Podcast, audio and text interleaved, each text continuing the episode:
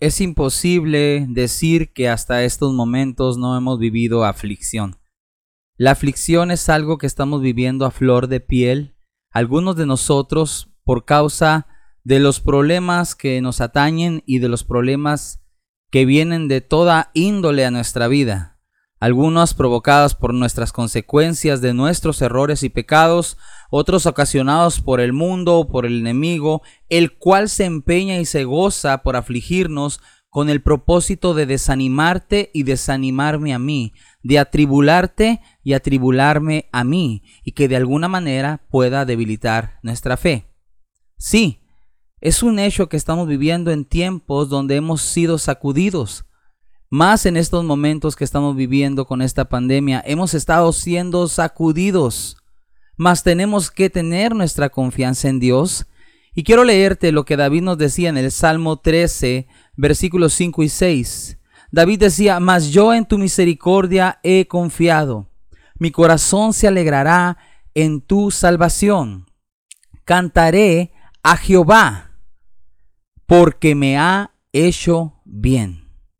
Entonces, vamos a aprender acerca de cómo David manejaba la aflicción. Como te decía, todos estamos pasando por aflicción.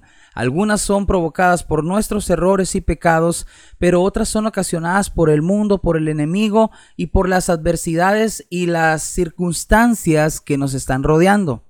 Sin embargo, aunque todas aparentan en cierta manera tener un efecto negativo, Dios, escucha, Dios las usa para formar nuestro carácter y para hacernos más firmes en nuestro caminar. O sea, en pocas palabras, lo que está sucediendo ahorita en el mundo, Dios lo está usando para que tú y para que yo tengamos fortaleza y que nuestro carácter sea formado. El Señor Jesucristo nos deja bien marcado una verdad la cual a través de los siglos cada creyente, cada hijo de Dios le ha tocado vivir. Y esa la encontramos en Juan 16, el Evangelio de Juan 16, verso 33. Estas cosas os he hablado para que en mí tengáis paz. En el mundo tendréis aflicción, pero confiad, yo he vencido al mundo. Salmos 34, 19 dice también que muchas son las aflicciones del justo, pero de todas ellas le librará Jehová.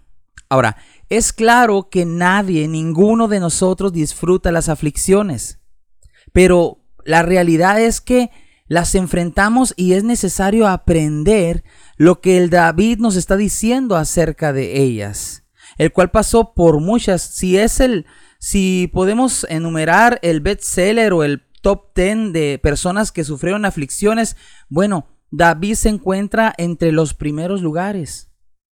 Y aprendemos del versículo que él nos dice, inspirado por el Espíritu Santo, eh, de que decía, mas yo en tu misericordia he confiado, mi corazón se alegrará en tu salvación, cantaré a Jehová porque me ha hecho bien.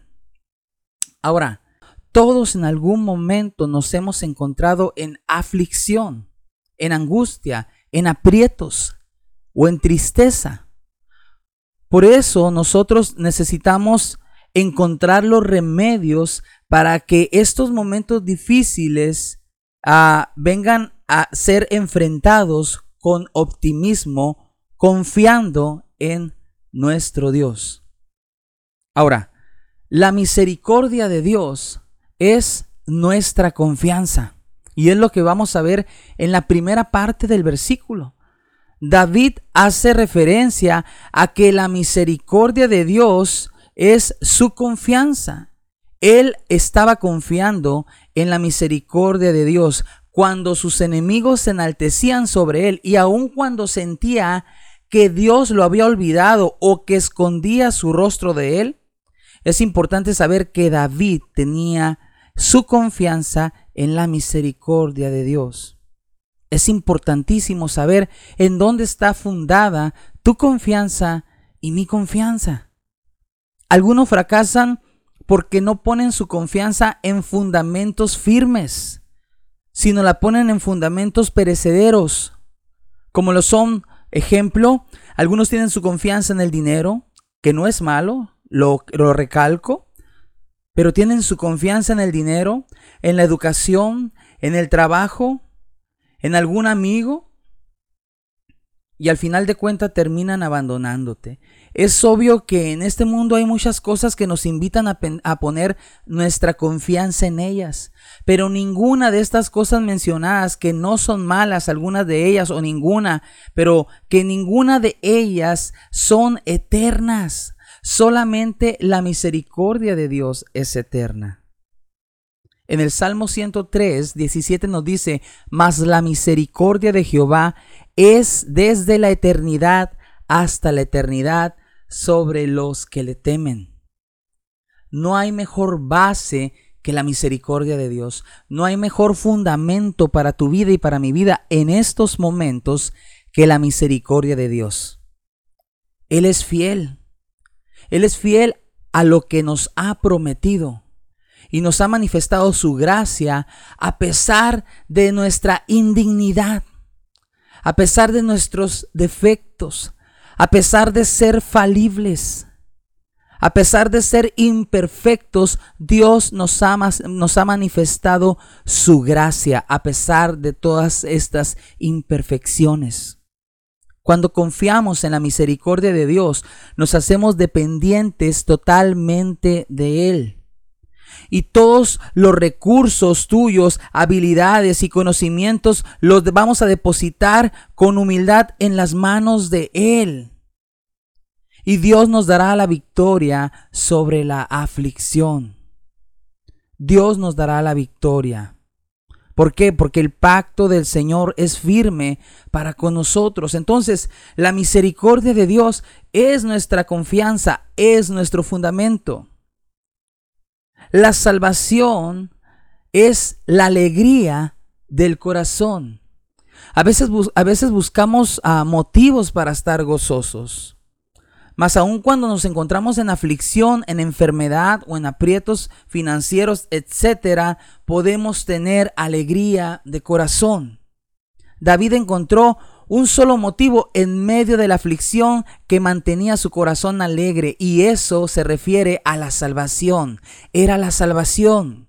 No hay otra cosa más valiosa que tengamos nosotros como hijos de Dios y más placentera que la salvación que Dios nos ha dado y la palabra que Dios nos ha otorgado y la libertad y la salud y el rescate que conlleva esa salvación.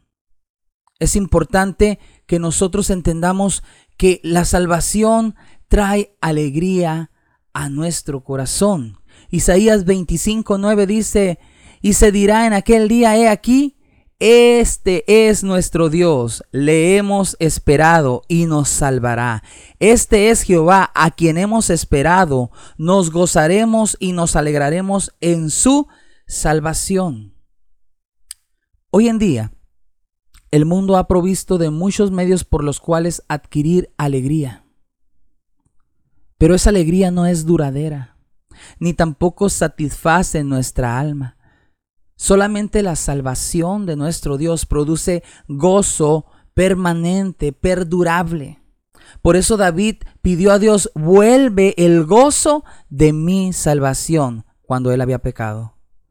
Si tu alegría es la salvación de Dios, no habrá aflicción que pueda dejarte triste o derrotado. Ahora, otra de las cosas que nosotros tenemos que hacer es cantar porque Él nos ha hecho bien. La Biblia nos dice y nos narra un ejemplo de dos, dos personas, dos personajes, dos siervos de Dios en el libro de los Hechos capítulo 16, que a pesar de la golpiza que le dieron, a pesar de que los habían ah, variado, a pesar de que los habían amarrado del cepo, no incurrieron nunca en reclamos, no incurrieron nunca en lamentos, sino que estando en la cárcel oraban, cantaban himnos, dice la Biblia, al Señor. Ahora, yo quisiera preguntarme qué es lo que cantaban Pablo y Silas. No sé si tú en algún momento te has preguntado qué cantarían ellos. pero quisiera argumentar un poco. Yo creo que ellos cantaban acerca de las cosas buenas que Dios había hecho con ellos. Recordaban ellos, en cierta manera, todas las cosas buenas que Dios había hecho por ellos. Y eso estalló en un agradecimiento, en cánticos espontáneos que brotan de lo más profundo del corazón, al recordar, al entender que Dios nunca nos ha fallado, que Dios siempre ha sido bueno con nosotros. A través de este agradecimiento a Dios, proclamaron ellos sus bondades. Y sabes, eso resurgió a un buen testimonio, a un testimonio excelente para aquellos que lo rodeaban, los demás presos es importante que nosotros recordemos los beneficios que Dios ha hecho a favor de nosotros. Dale cánticos de agradecimiento, proclamando su benignidad, su bondad, su amor. Eso nos quitará la mirada de la aflicción y miraremos la mano de Dios obrando en nuestros medios, en nuestros problemas. Y a la vez daremos un testimonio digno de que nuestra fe es verdadera en Jesús. El salmista decía, mi cántico está de continuo en mi boca. Mi cántico, mi cántico está de continuo en mi boca. Si como hijos de Dios, si como cristianos sensatos y conscientes, ah, tomamos todo esto en cuenta y sabemos y no damos, hacemos a un lado de nuestras aflicciones, sino que echamos manos de los remedios que tenemos a nuestro alcance, viviremos una vida abundante.